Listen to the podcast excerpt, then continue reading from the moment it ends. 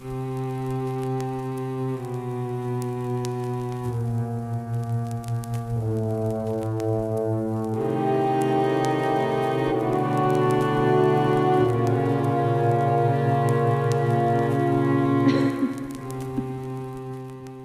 misterioso caso conhecido como assassinatos de Hinterkaifeck é uma das inexplicáveis histórias de terror que ocorreram fora das telonas e chocaram suas comunidades.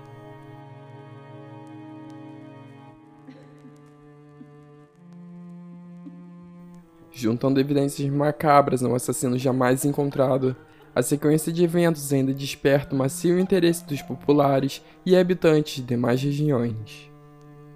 A repercussão do ocorrido foi por sua vez tão chocante que adaptações para o cinema e literatura tornaram-se inevitáveis.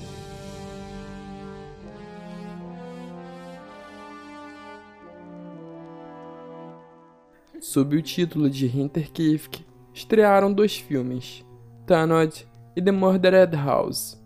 Nomearam novelas escritas e alguns livros investigativos também foram escritos. Bom, mas o que tornou o assassinato de seis pessoas numa propriedade rural em 1922 algo tão curioso e distinto.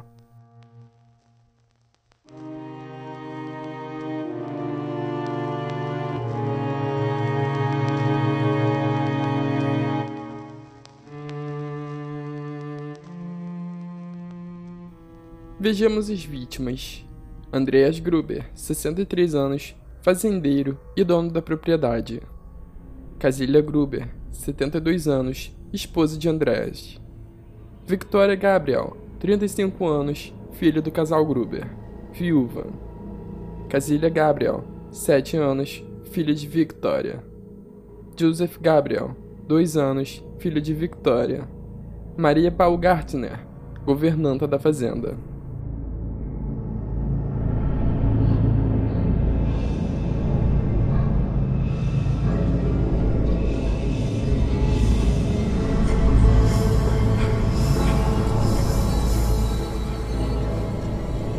Volta de seis meses antes do acontecimento trágico, a antiga governanta da propriedade havia deixado o posto de trabalho, alegando que o local era assombrado. A nova empregada, Maria, chegou ao local somente horas antes de perder a vida. Azar, envolvimento no ocorrido, um prato cheio para os amantes de casos obscuros envolvendo crimes e presenças sobrenaturais. Andrés, o proprietário da fazenda, também relatou aos vizinhos pegadas marcadas na neve que vinham do bosque em direção à sua casa, mas que misteriosamente não trilhavam o caminho de volta.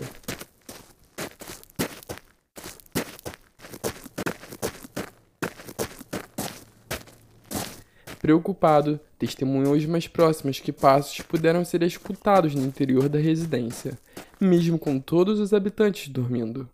É como se um estranho tivesse vindo da floresta e passado a habitar a casa, invisível aos olhos de todos.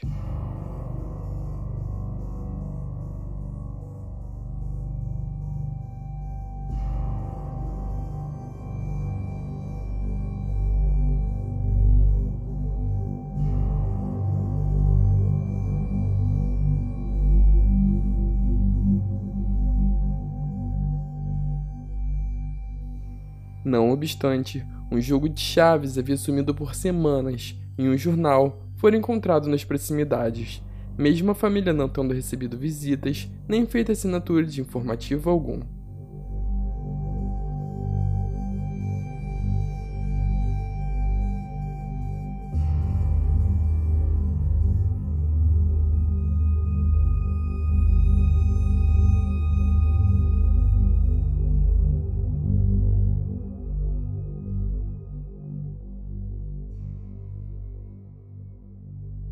Com o início das investigações, o perito legista atestou a ferramenta utilizada, uma picareta, e a data da morte para 31 de março, ou seja, quatro dias antes da descoberta dos corpos, e acabou sem querer adicionando ainda mais estranheza ao caso todo. O gado e as galinhas haviam sido tratados nesse intervalo. Restos recentes de comida foram encontrados na cozinha e testemunhas alegaram ter visto fumaça saindo da propriedade no final de semana.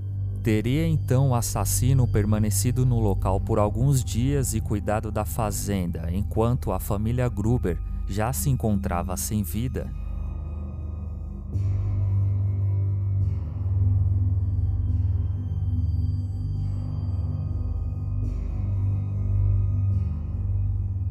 Com técnicas ainda rudimentares de investigação, a polícia local não pôde precisar o motivo do crime, nem a prisão de alguém após mais de 100 interrogatórios.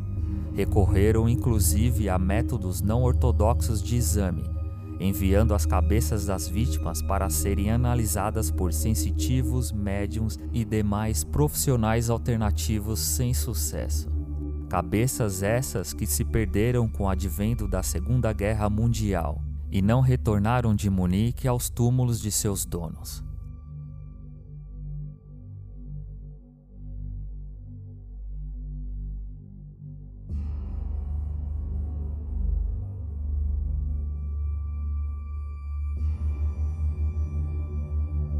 A conclusão é lógica.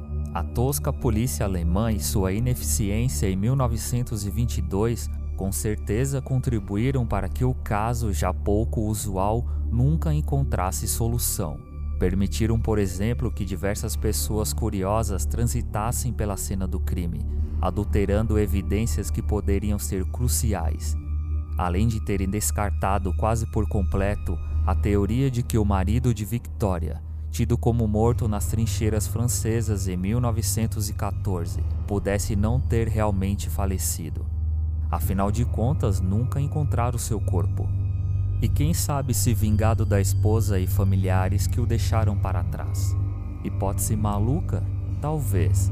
Mas para desvendar acontecimentos estranhos, todos os caminhos deveriam ser trilhados.